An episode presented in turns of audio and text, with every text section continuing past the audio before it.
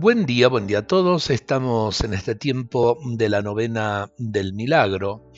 Ante tu imagen, Señor del Milagro, quiero reflexionar agradecido ante la actitud de Fray Francisco de Victoria al encargar ya casi al final de su vida lo que sería la concreción de su promesa para Salta, un Cristo crucificado, y para Córdoba una imagen de la Virgen del Rosario.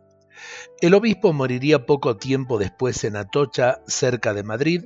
Hasta el día de hoy no se pudieron encontrar sus cenizas. Señor, en la calidez de las tierras andaluzas fue tallada tu imagen doliente.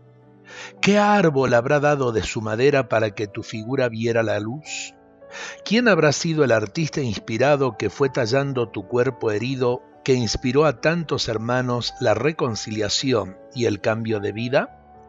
¿Quiénes habrán portado tu imagen hasta el puerto en el que fue remitida a nuestras tierras americanas?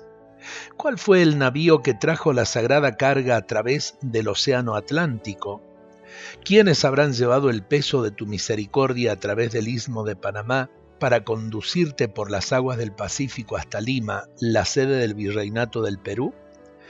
Qué benditas aguas te recibieron cerca de la costa para llevarte con seguridad sagrada hasta el remanso del puerto del Callao, donde la gente del lugar salió para recibirte.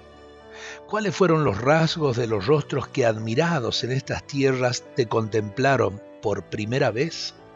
Lo cierto es que hubo una voluntad, la tuya, de venir a buscarnos, porque simplemente nos amaste en aquel momento y nos sigues amando por siempre con un amor eternamente fiel.